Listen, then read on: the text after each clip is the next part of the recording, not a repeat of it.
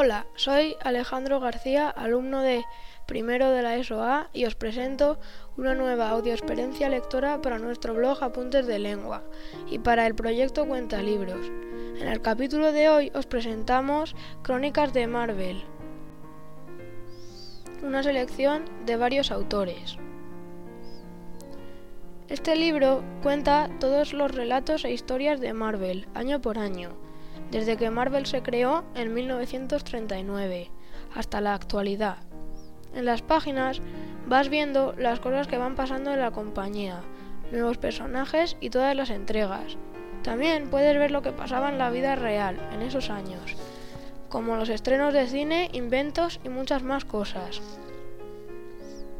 Si te gustan los superhéroes de Marvel, te recomiendo que lo leas o que busques los mejores relatos de tus personajes favoritos.